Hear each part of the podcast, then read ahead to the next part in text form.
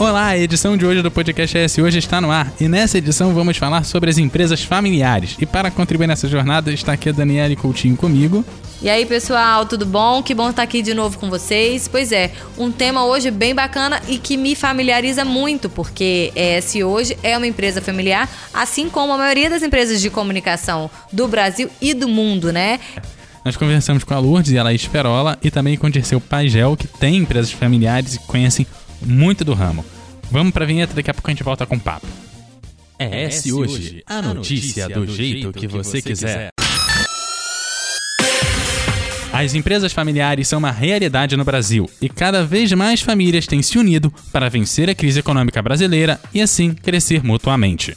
O Sebrae coloca alguns pontos fortes na gestão familiar, como o comando único e centralizado que permite reações rápidas em situações de emergência, uma pequena estrutura administrativa e um desenvolvimento em conjunto, e uma equipe dedicada, pois a empresa é o investimento de toda a família. Por outro lado, a dificuldade de separar o ambiente familiar do ambiente de negócio pode ser um problema, bem como a grande resistência à mudança, bastante comum nas empresas familiares. Somado a isso, um estudo da PwC mostrou que apenas 12% das empresas familiares chegaram à terceira geração e apenas 1% delas chegaram à quinta geração. Segundo o um artigo da Forbes, um dos principais motivos para as empresas familiares acabarem não chegando às gerações futuras são disputas pela herança do negócio, mesmo que para 41% planeje passar para a próxima geração a gestão do negócio. Por isso, a história de filho de peixe, peixinho é, continua sendo realidade nas empresas familiares. Como o conto de fadas tem seus desafios na realidade, hoje conversamos com quem é membro de uma empresa familiar sobre os desafios positivos ou não encontrados pelas empresas familiares.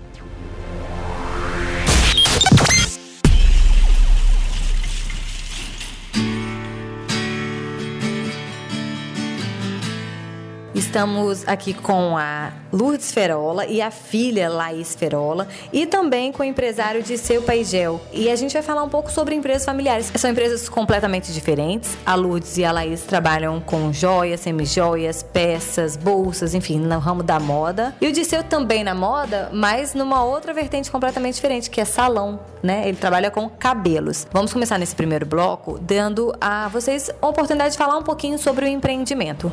Lourdes, o que é a Diferola? A Diferola é uma empresa familiar que nasceu de uma necessidade para ajudar na cura da nossa mãe. Há alguns anos atrás, ela no processo de câncer de mama identificou de uma forma muito rápida e esse câncer de mama originou uma cirurgia, uma mastectomia extremamente agressiva e o resultado dessa mastectomia foi uma profunda depressão. A depressão é uma doença, aí está aí o alerta do Outubro Rosa, a gente está nesse mês tão maravilhoso e a cura dela dependia de todo um processo de acolhimento e de cura da depressão. Não havia remédio, não havia terapia, não havia nada que recuperasse ela. Por orientação médica, depois de alguns anos, eles nos falaram: olha, sua mãe tem que ter uma ocupação não existia a FEC até então. Não existia um organismo que acolhesse, além da família, que orientasse psicologicamente, enfim. Não adiantava recurso financeiro, aquilo ali era coisa de comunidade acolhendo, né? A sociedade, o, o ambiente que ela estava, além, além da casa dela, também falando: olha, você é bem-vinda. Isso aconteceu com você, mas você consegue viver além disso. Isso é uma história de sucesso, independente do que a, a loja chegasse hoje, né? Disse, eu falo um pouquinho do seu negócio negócio? Então, eu sou cabeleireiro, né? Há 33 anos e nos últimos 20 a gente se especializou em perucas. Também tem um pouco dessa pegada de tratamento quimioterápico que a gente estendeu essas perucas, esse trabalho social com perucas a paciente quimioterápico. Então é um trabalho que, graças a Deus, já é reconhecido pelo público capixaba, pela, pelos oncologistas, pelos hospitais. A gente tem parceria hoje com a FEC, com o Hospital Santa Rita, com a Fundação Laço Rosa. Por exemplo, nos últimos três meses, nós doamos acho que mais de 100 perucas. Ao todo, nós doamos mais de 2 mil perucas. Eu estou falando dessa parte social porque teve essa pegada da diferola, da parte social, que ela nasceu em função do câncer, né? E a gente vive muito em função do câncer nessa parte social. A parte de trabalho, a parte parte lucrativa, a gente desenvolve também e vende essas perucas nas nossas lojas. Nós temos hoje três lojas, uma no shopping e duas na rua, uma no centro comercial, e são tudo bem sucedida em consequência da gestão familiar e desse relacionamento humanizado com esses pacientes quimioterápicos que nos procuram. Nós temos um espaço humanizado que ele é praticamente único no Brasil, que conta com a sala, com espaço onde recebe a paciente, a gente às vezes confecciona a peruca com o próprio cabelo dela e a família participa daquele momento, tem aquele momento de emoção e a gente é também participa e fica como marco na vida desses pacientes que a gente eles nos permite estar participando. Isso é muito gratificante e a gente sente a dor dessas famílias também. E é necessário ter isso, porque até então quando eu tive a ideia de colocar perucas, é, me surgiu porque eu vi que não tinha esse tipo de atendimento. Eu mesmo vendia algumas perucas que ficava dentro do baú, umas perucas cheias de poeira, sacudia, oferecia a cliente. Daí surgiu uma loja do lado da minha, me veio a ideia de criar uma loja de peruca. Chamou muita atenção porque não existia desde os anos 60, eu creio que os anos 70, tinha acabado a questão das lojas de peruca aqui no estado, principalmente. Estava muito tímida pelos outros estados, acho que no Rio tem uma, mas assim, é, nenhuma delas ganhou a força que a nossa tem. A nossa a gente tem centenas de é, peças, né, em todas as lojas, ao passo que as, as demais lojas ela tem as poucas peças naturais como mostruário e fica bem escondido. Em consequência disso, a gente consegue dar suporte a esse trabalho social e também fazer dar emprego à família também, né? São quantos anos a sua empresa? A minha empresa na, na prática ela deve ter mais ou menos 30 anos, eu não sei o exato, mas é 30 anos, 33 anos de profissão. Logo eu, man, eu montei o salão, o salão começou pequenininho e agora, total, né, é 33 anos. Vocês acham que os negócios de vocês, eles deram certo porque a família abraçou ou a família abraçou porque estava dando certo? Então, pelo que eu ouvi já das histórias, eu acho que a família abraçou porque estava dando certo, porque cada um tinha sua profissão independente. Minha mãe contadora, a minha tia era farmacêutica, a minha minha outra tia era formada em artes, assim, artes plásticas. Então todo mundo abandonou o seu talento, sua profissão para poder se unir, cuidar da vovó e viu que estava sendo lucrativo também. Então depois, assim, que foi passando a, o período da doida, comoção total, foram vendo que podia profissionalizar e virar lucrativo. Então todo mundo abandonou as carreiras e foi, foi seguindo na loja também. E no meu caso aconteceu um pouquinho disso também. Eu sou formada em comunicação e jornalismo e eu tinha o sonho de trabalhar com o esporte, com o futebol. Aí eu fui entrando na loja aos poucos por causa da família vem ajudar no Natal, vem ajudar em outra, outras situações de muito movimento. E fui me apaixonando, assim, morrendo de orgulho da história, fui me apaixonando, fui gostando e fui vendo que eu tinha talento para poder estar na empresa. E o seu, Dirceu? Porque o Dirceu não tem filhos. A gente está aqui falando com a Laís e a Lutz, que são mãe e filha. Mas o Dirceu não tem filho, mas tem parentes também. Sim, é, tem duas sobrinhas que trabalham comigo. A minha irmã, que controla o administrativo todo. É mais, abraçaram porque estava dando certo, sim. Cresceu porque eles abraçaram, né? Também. E quais são as vantagens de trabalhar em família, Lourdes? Então, trabalho em família, todo mundo aí que tem empresa familiar, alô, todo mundo sabe, né? E sócio de um modo geral companheiro, parceiro de modo geral.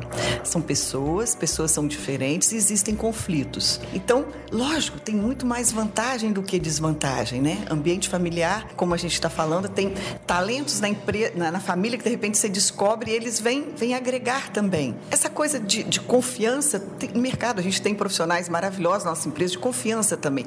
Não é só isso, é a garra, é aquele pegar a história da empresa, pegar o motivo da empresa para você também também internalizar. Isso a família faz com mais afinco. Nós temos profissionais de mais de 20 anos da empresa que é uma família. Então, não, só não é sangue, mas é família também. E aí tem essa grande vantagem de você identificar talentos mais próximos, poder fazer com que essas pessoas façam a carreira familiar junto da empresa e agreguem mais valor. Seria esse. Agora, em termos profissionais técnicos, todo mundo tem condição de trabalhar em qualquer empresa. É estudar, se esforçar e se empenhar. Agora a gente vai para o segundo bloco e nesse segundo bloco a gente fala sobre a organização. Como organizar a empresa, porque existe uma cabeça. E como é que dá certo, como é que é o comando da empresa comandar os parentes? Liderança, vamos trocar o comando por liderança. São palavrinhas e são é, comportamentos e práticas que a gente vai aprendendo ao longo do tempo. Quanto mais profissionalizada for a empresa, mais fácil isso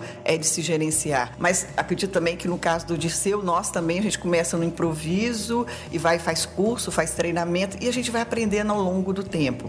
É muito difícil, é necessário consultorias e assessorias de fora que venham nos orientar e melhorar essa relação. Temos conflito como qualquer empresa tem. É difícil de gerenciar, mas nós já entendemos depois desses 35 anos que quanto mais profissionalizado, quanto mais a comunicação flui, melhor essa coisa se desenvolve. A gente fala de processos. Nós temos conhecimento e prática, a gente pode abrir uma loja de ferola especializada em acessórios femininos em qualquer lugar do mundo. Nós sabemos os processos, nós conhecemos legislação, nós conhecemos todo o mecanismo de, de montar, até necessidade de um extintor de incêndio, até uma pessoa ultra de marketing. A gente conhece e a gente sabe como lidar com isso. Mas aí vem a questão da liderança e da opção. Nós optamos por ficar pequenos. Nós não optamos por ter franquias, por crescer, abraçar o mundo.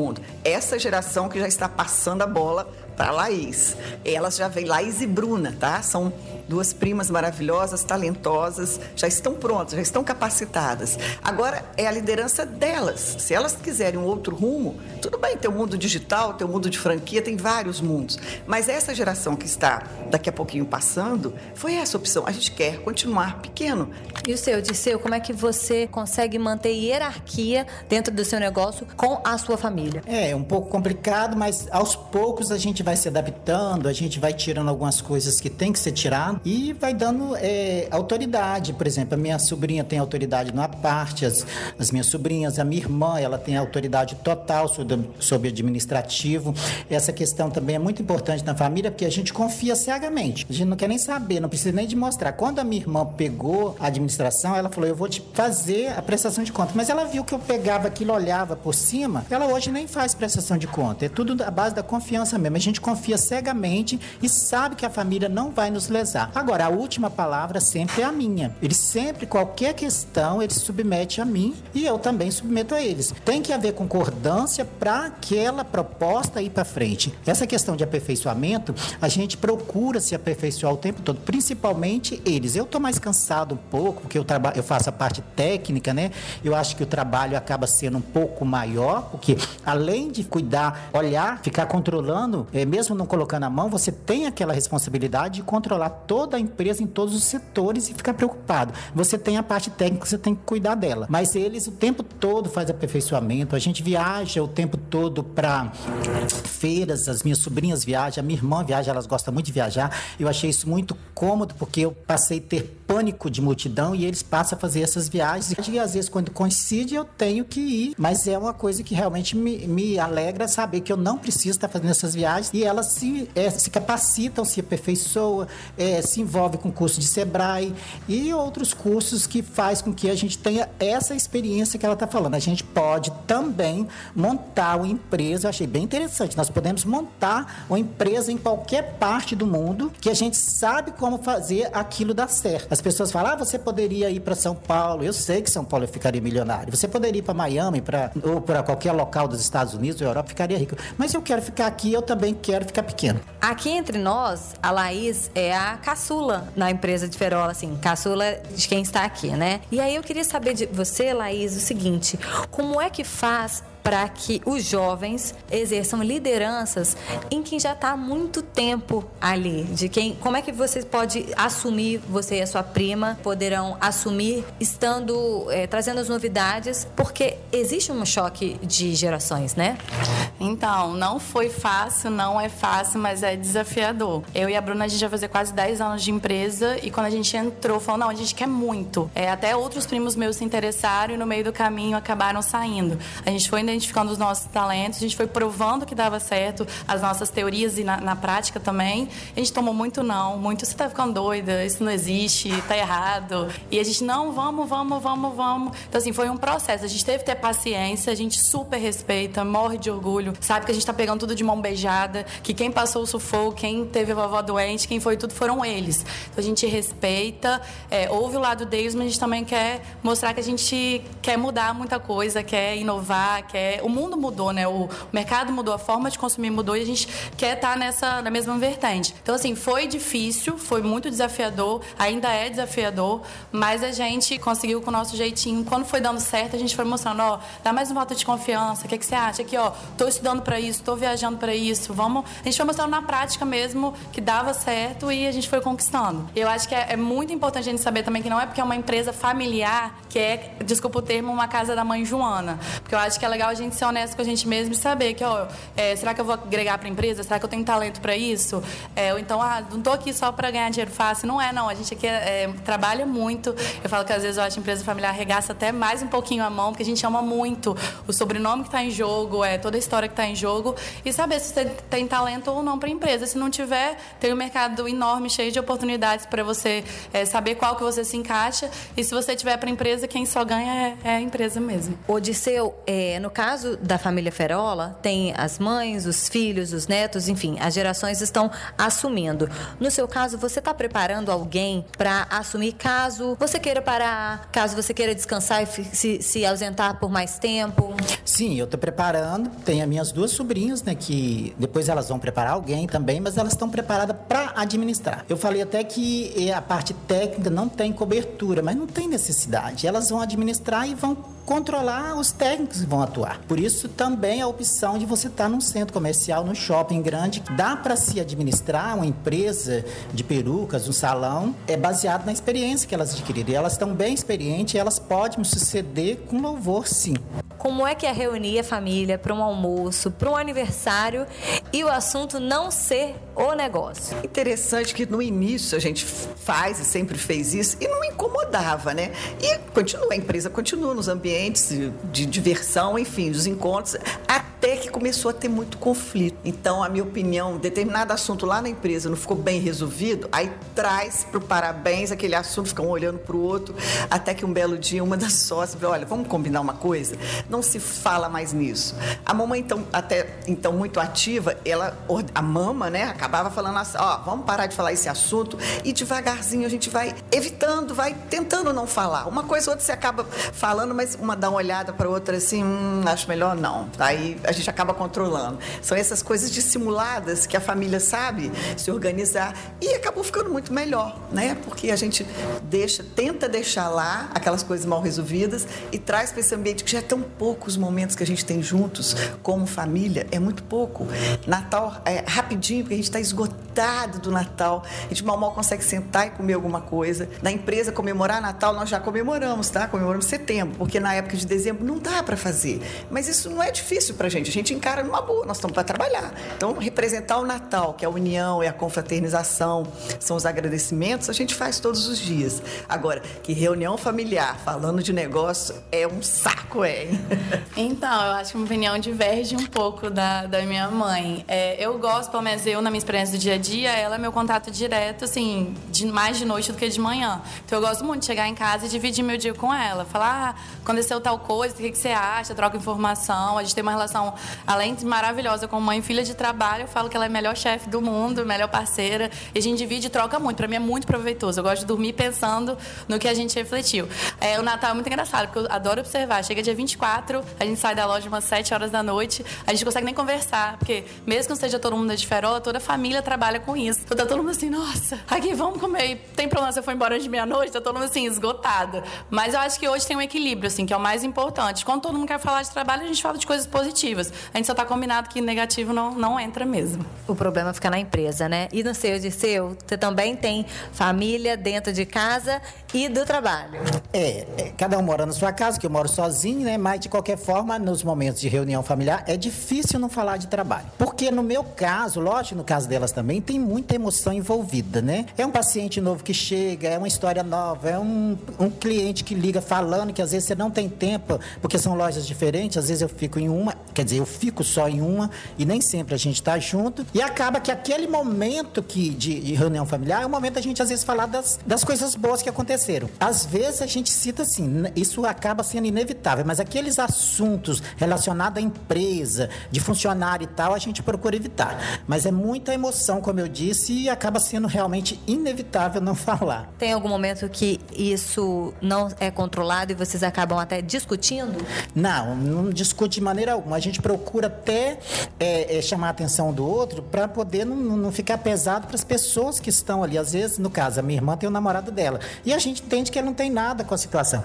Apesar dele chegar, ele elogiar e falar do nosso trabalho, perguntar como está a empresa e tudo, que é o momento que a gente encontra para ele questionar ou para outras pessoas questionar, ou falar que viu alguma coisa positiva, ou falar que viu uma matéria, ou falar que viu um comentário, entendeu? Como que você vai evitar de falar de trabalho, sendo que é o momento ali que as pessoas vão elogiar, as pessoas que estão participando daquela reunião vão fa falar coisas que vão que te enaltece e te alegra o coração. Então é por isso que eu falo que às vezes costuma ser inevitável, porque de qualquer forma está se falando de trabalho, né? Quando fala de um, de uma, um elogio que foi feito através de um cliente ou de uma paciente ou de alguém que viu na, na mídia e comentou com, com o sobrinho e tal, então é, é uma coisa que realmente acaba acontecendo. E qual é a maior alegria de poder estar em família também trabalhando? É porque a gente realmente confia plenamente e cegamente um no outro, né? A gente sabe que o financeiro da gente está ali reservado e também, além da confiança, é uma coisa que a gente se desprende também. É família, é pra gente, é nosso, né? Então a gente não tem essa preocupação de que é de estar tá beneficiando. Cada um tem a sua retirada boa e um fica feliz com o outro está bem. E no seu caso, Laís, chegando agora, né? Você começou de baixo, assim, é, já, como você falou, né? Cheguei, o negócio já estava pronto, a roda já estava rodando. Para hoje, hoje você chegar a coordenar alguma coisa, você precisou passar por tudo. Como é que é? O que, que é para você mais proveitoso, mais bacana de fazer parte da empresa familiar? Então, primeiro porque eu morro de orgulho, né? A história da minha família que está sendo contada, está sendo continuada. Então, eu acho que eu gosto muito, eu sou muito direta, então eu gosto muito dessa relação de, de falar o que pensa, enfim. Eu conheci a pessoa, eu sei às vezes melhor como que eu posso lidar com ela ou não. Acho que isso é, é nosso favor. E saber também que tá todo mundo lá pelo mesmo objetivo. Então acho que isso é mais importante. Para você, Lourdes. Tem uma, uns ditados, ou tem as experiências, as sabedorias, que falam que a gente leva dessa vida muito pouca coisa. Então, as relações humanas, as relações familiares ou de amigos, são as coisas mais preciosas que a gente tem. E aí, a oportunidade de você trabalhar, executar um projeto, querendo ou não ser o seu projeto pessoal, enfim, mas que aquele ali também seja sua renda para você sobreviver, viver, crescer.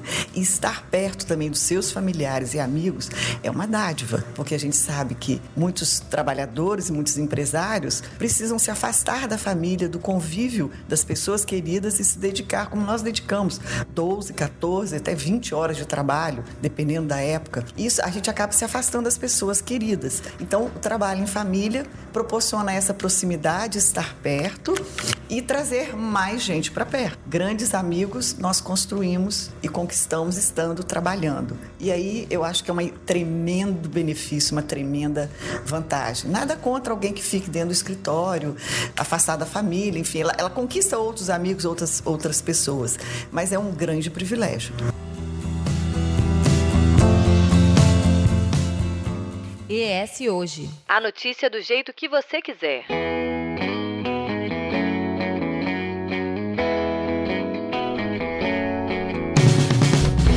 E aí a gente bateu esse papo com a Lourdes, a Laís e o Dirceu sobre as empresas deles, né? Duas empresas familiares que têm tentado entregar essas empresas para a nova geração e essa nova geração que tenta, de alguma forma, apresentar dados mais modernos, entrar no mundo da internet, criar relação com o cliente via WhatsApp, via Facebook, Messenger e, e o que for, entrando não é o caso deles, mas muitas empresas, às vezes como restaurantes, acabam entrando num, num iFood da vida ou em outros espaços que não é o caso deles, mas acabam entrando. E essa nova geração precisa mostrar dados de que a internet é confiável, porque eu que sou jovem, tô aqui com 20 e poucos anos, tenho medo ainda de fazer algumas coisas na internet. Imagina meu avô, minha avó, minha mãe, meu pai, né? Como é que o medo que eles não sentem da internet, que é algo que tá ali, mas que não existe. É porque são gerações diferentes e alguns é, como eu tenho um pai que ele não entende de internet, embora a gente esteja na internet, o nosso canal maior, o S hoje, está na internet. Mas Carlos Roberto, ele tem grande dificuldade, assim como a maioria das pessoas na geração dele. E aí a gente mostra dados e ele só consegue entender quando é o corpo a corpo. Aquela coisa na rua, das pessoas falarem, ah, eu vi, ah, eu entendi. Então, para ele assimilar, as gerações elas têm dificuldade porque a assimilação também é diferenciada. Aí entra uma coisa do, do Einstein, né? Que ele dizia que se você não consegue explicar aquilo pro seu avô, é porque tem alguma coisa errada. Sabe, o seu avô precisa entender o que você está pesquisando, o que você está vivendo, o que, o que são as coisas, porque senão tem algo errado, porque talvez seja a geração mais difícil de entrar na, na modernidade. Nada contra, o meu avô usava computador, internet, tinha celular, saía e, e tudo via muito bem, muito feliz. E aí é meio estranho a gente pensar que uma empresa familiar também tem a parte de ter um ar moderno, de ter um ar jovem quando essa nova geração entra. O S hoje, por exemplo, tem muitos jovens trabalhando por aqui. A maioria da minha equipe é de gente jovem. Aliás, eu vou dizer que 90% é jovens. Mais velhos somos nós. Eu, a Bianca, né, a minha irmã, que é. Obrigada pela parte que me toca. eu, a Bianca e o Carlos Alberto somos realmente os mais velhos aqui em idade, né? Naturalmente, em trabalho aqui. E a gente viu gente com a cabeça a gente buscou isso, sabe? As cabeças mais jovens têm nos levado a dar passos maiores, a gente tem caminhado mais com eles, incentivado por eles. A gente começa a entender muita coisa que eles trazem pra gente também. E é, nas entrevistas, a gente percebe que o mais importante é a empresa se abrir para essa modernidade, é entender que é preciso estar aberta para isso. E a Laís mostrou na conversa, e a gente percebeu que a mãe dela, a Lourdes, via nela um crescimento da empresa, confiava nela e na prima. Então, as duas que vão tocando a empresa começaram a assumir o comando da empresa agora. Lógico, elas assumem, elas começam a assumir com uma equipe de tios, de parentes que estão nesse caminho há um tempo por trás, dando todo o apoio, dando todo o suporte que elas precisam, mas a gente percebe a confiabilidade dos mais antigos, porque eles querem passar o bastão e eles querem passar o bastão com confiança, com tranquilidade. Parece que eles vieram preparando isso quanto mais dado eu apresento de que a gente tá no caminho certo, mais eles confiam naquilo que eu tô fazendo. É engraçado que a confiança também vem pelo dado que você apresenta para as pessoas. Tem que provar, tem que provar, não tem jeito. Porque afinal de contas a gente está falando de negócio, negócio é dinheiro, né, gente? Então a gente não pode falar em prejuízo, a gente tem que falar dados positivos. A gente está é mercado, então, né? A gente tem o um problema dessa passagem para a nova geração, que eu acho que não é o caso do Dirceu, nem da Luz, nem da Laís, que as empresas têm preparado a, a nova geração. O Dirceu não tem filho, mas tem, ele falou das sobrinhas que estão querendo assumir, que estão se treinando e que estão se preparando para isso. A Laís que tem a prima também do lado para assumir junto com ela essa nova geração da empresa, tem a pesquisa que a gente falou no início do programa da PwC, que só 12% das empresas familiares chegam a uma terceira geração e 1% a quinta. Quinta geração são aí 100 anos de empresa. Você fala, poxa, mas daqui a 100 anos, cara, a gente não tinha rádio 100 anos atrás. Que hoje em dia, se você escuta rádio, você já é meio velho, porque você tem que estar na internet. Então, é uma diferença muito grande de mundo para você pensar em manter uma, uma empresa. E ela precisa se preparar para essas mudanças, precisa de pessoas jovens para estar nessa mudança. Quando você entrega para a nova geração, você precisa preparar, você precisa desenvolver essa nova geração, você precisa aceitar as novas tecnologias que vão surgindo, mas também a nova geração precisa ter interesse em estar na empresa que é da família, que muitas vezes os filhos, os netos, os primos, os sobrinhos não estão afim de assumir aquela empresa. Isso também é um problema é preciso para quem vai assumir conhecer a história a fundo lá de quando começou. Porque a coisa só vai adiante quando tem muito respeito por, to por toda a história de início. Né? Então, para chegar à quinta geração, para chegar a 100 anos de uma empresa, com certeza, com certeza, quem está agora tem tá dando uma continuidade, lógico, uma modernidade, um novo caminho, né? Revendo decisões, revendo rumos, mas com todo respeito àquilo tudo que foi iniciado, né? Porque a coisa só vai geração pós geração, né? Passando de um para o outro, quando as pessoas elas vão crescendo ali, vendo aquele crescimento e querendo que aquilo cresça ainda mais. É você comprar a história da sua família um pouco, porque meio que mistura, né? É o bom e velho vestir a camisa. Não tem, assim. Dizem que esse ditado já não se usa mais. Mas é isso, é vestir a camisa. Quando se veste a camisa, a coisa vai evoluindo. Quando não tem respeito pela história, normalmente a empresa não vai adiante. Talvez esse dado ele, ele reflita justamente sobre esse, essa situação, né? De não querer dar continuidade ao que foi iniciado, ao, à história de como tudo começou. Principais empresas que vão para frente, por incrível que pareça, são relacionadas a países que têm uma ligação forte com a história, como o Japão, por exemplo, que é um país muito do tradicional e que adotou o moderno. E boa parte das empresas ali são passadas de geração a geração. É um país que tem muitas empresas de anos e anos atrás. Que você também cria uma relação também dura, que o Japão tem muito isso do primeiro filho ter que assumir a empresa e seguir o legado da família, o que é uma estrutura muito rígida, às vezes não é o primeiro filho que quer, é o quinto que quer. É preciso pensar como é a relação da família com essa empresa. É preciso pensar como que você é, se relaciona com a, com a, empresa da sua família e como essa empresa se relaciona com o mundo, assim. É o seu jeito de se passar para o mundo também. Eu fico imaginando como deve ser difícil para um empresário é, quando ele está no negócio dele falando para quem é que vai assumir quando eu não estiver aqui quem é quem que eu estou preparando quem eu estou preparando é meu e ver que de repente nenhum dos seus filhos quer isso. Nenhum dos seus filhos quer seguir aquele que, obviamente, é, não é obrigado, né? Então, assim, por exemplo, o S hoje, que é uma empresa familiar, Carlos Roberto é o dono, temos Bianca e eu. É, ela na parte administrativa e eu na parte da redação. Então, é, imagina se ele depois. Carlos Alberto é comercial. Ele, nós somos o braço direito e esquerdo dele aqui. Imagina se é, lá na frente, se ele não tivesse nós duas, se ele não tivesse, quem é que vai ficar com a minha empresa? Pô, eu ralei para ter isso, eu ralei para ter essa estrutura, eu ralei para chegar aqui. Para quem eu vou confiar? Claro que existem muitos empresários que eles vão construindo dentro da própria empresa os seus é, sucessores, que não são necessariamente pessoas ligadas né, de sangue, pessoas da sua família. Mas deve ser muito difícil quando você olhar para você ter filhos, olhar para todos eles e falar, nenhum deles vai assumir aqui. Pode ser que eles sejam depois herdeiros, que eles possam ter cargo na direção, no conselho, mas levar, tocar a empresa deve ser muito complicado para quem criou, não ter quem nenhum de dentro de casa que ele possa passar. Eu imagino você falando isso um pouco causa do, do Dirceu, né, que não tem filho, né? Deve ser muito mais doloroso para ele porque é uma relação muito mais indireta para a família assumir a empresa. Não é um filho, não é um, uma coisa direta, né?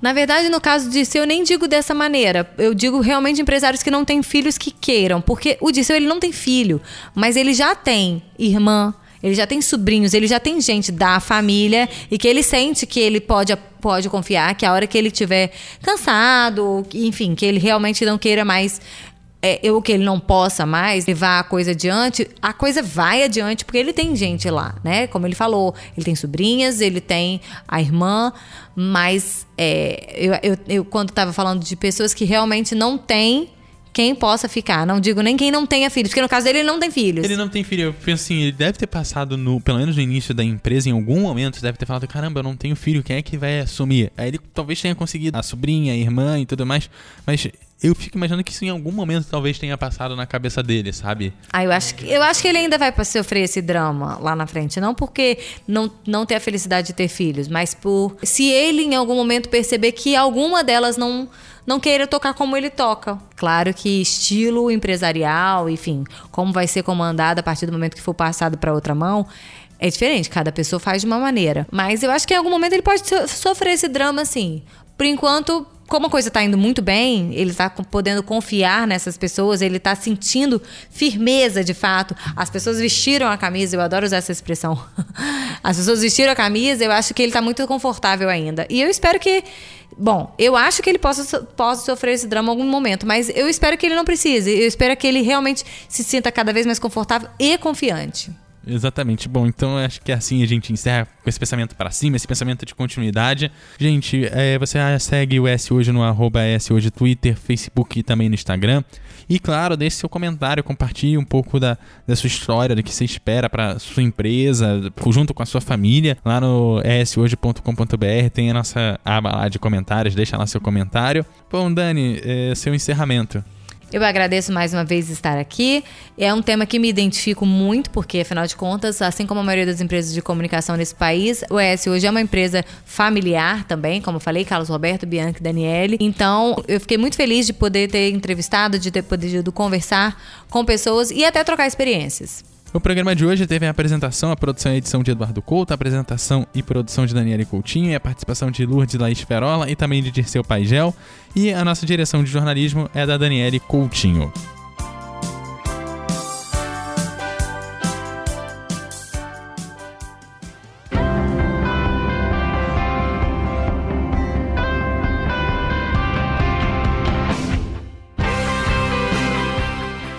Encontra o S Hoje nas redes sociais, arroba S Hoje no Twitter, Facebook e Instagram, no canal do YouTube e em shoje.com.br.